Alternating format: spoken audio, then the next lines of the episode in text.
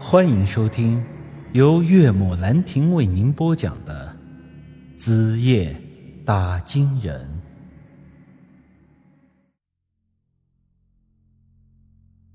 陈三蛋用颤抖的声音给我说道：“ 宇哥，这事儿可不怪我，那是他自愿的。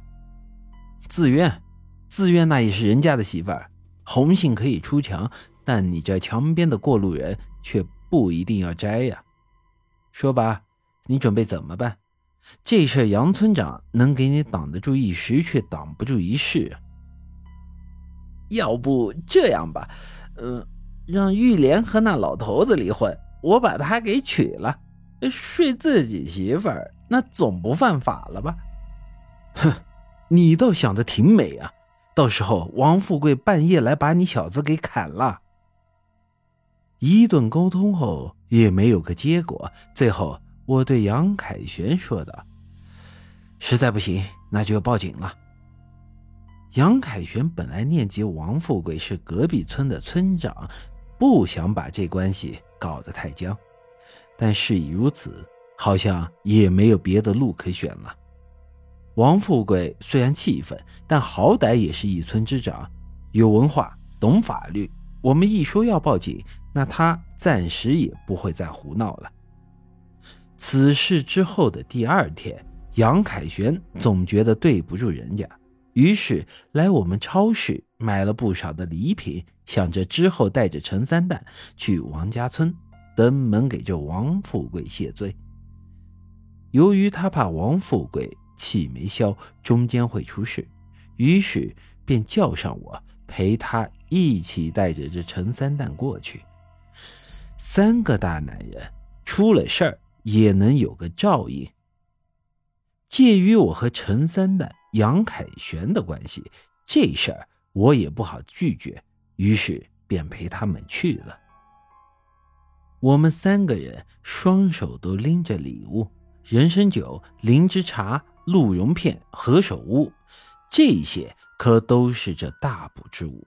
我们琢磨着，这些送给王村长补补身子、补补肾，那年轻媳妇儿总不能摆在家里当花瓶吧？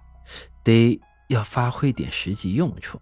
没准这王村长见了这些礼物一高兴，那这事儿也就不跟这陈三蛋计较了呢。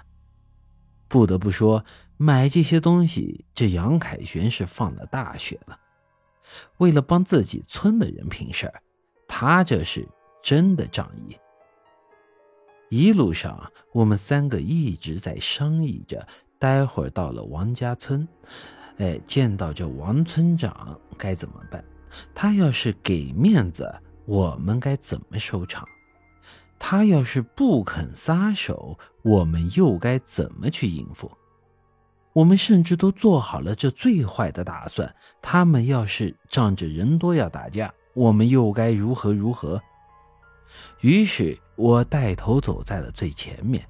谁知这一进王家村，我突然撞见了两熟人。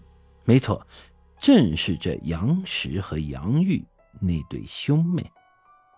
这兄妹俩在家的时候吵个没完，但出门在外，看上去却是挺和睦的。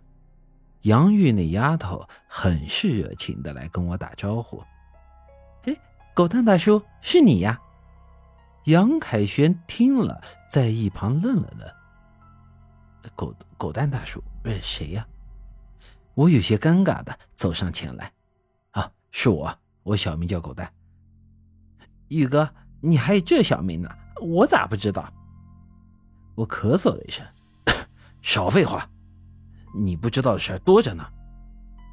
说着，我跟杨玉走到了一边。哎，小玉，你跑到这边来做什么？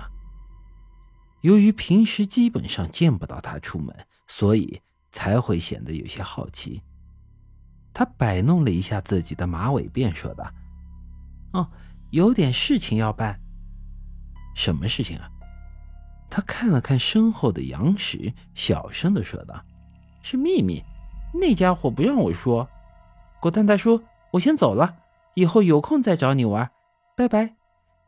呃，拜拜。看着他们兄妹俩的背影，我显得有些纳闷。这时，陈三蛋在我耳边说道：“哟，这不是咱们村那个大别墅里的大小姐吗？宇哥，你可真有本事，连她都勾上了。”我一巴掌拍在他脑门上：“怎么他妈说话的？你以为谁都跟你一样，到处勾搭女人，沾花惹草的？我跟你说，今天这事你要是摆平不了，你小子以后就自求多福吧。”说着，我们进了王家村。来到了王村长家的院门外，也就在这时，我发现有些不对劲。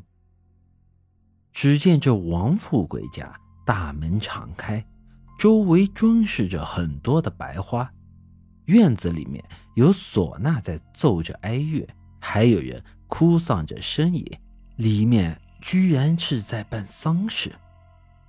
我们忙进到院子里。他家堂屋被搭成了灵堂，中间摆着口棺材，墙上挂着这王富贵黑白照片。老家伙居然死了！看到这一幕，我和杨凯旋是呆愣在了那里。陈三蛋则是被吓得不轻，一屁股坐在了地上。他以为是因为自己给这王富贵戴了绿帽子。把老家伙活活给气死了。本集已经播讲完毕，欢迎您的继续收听。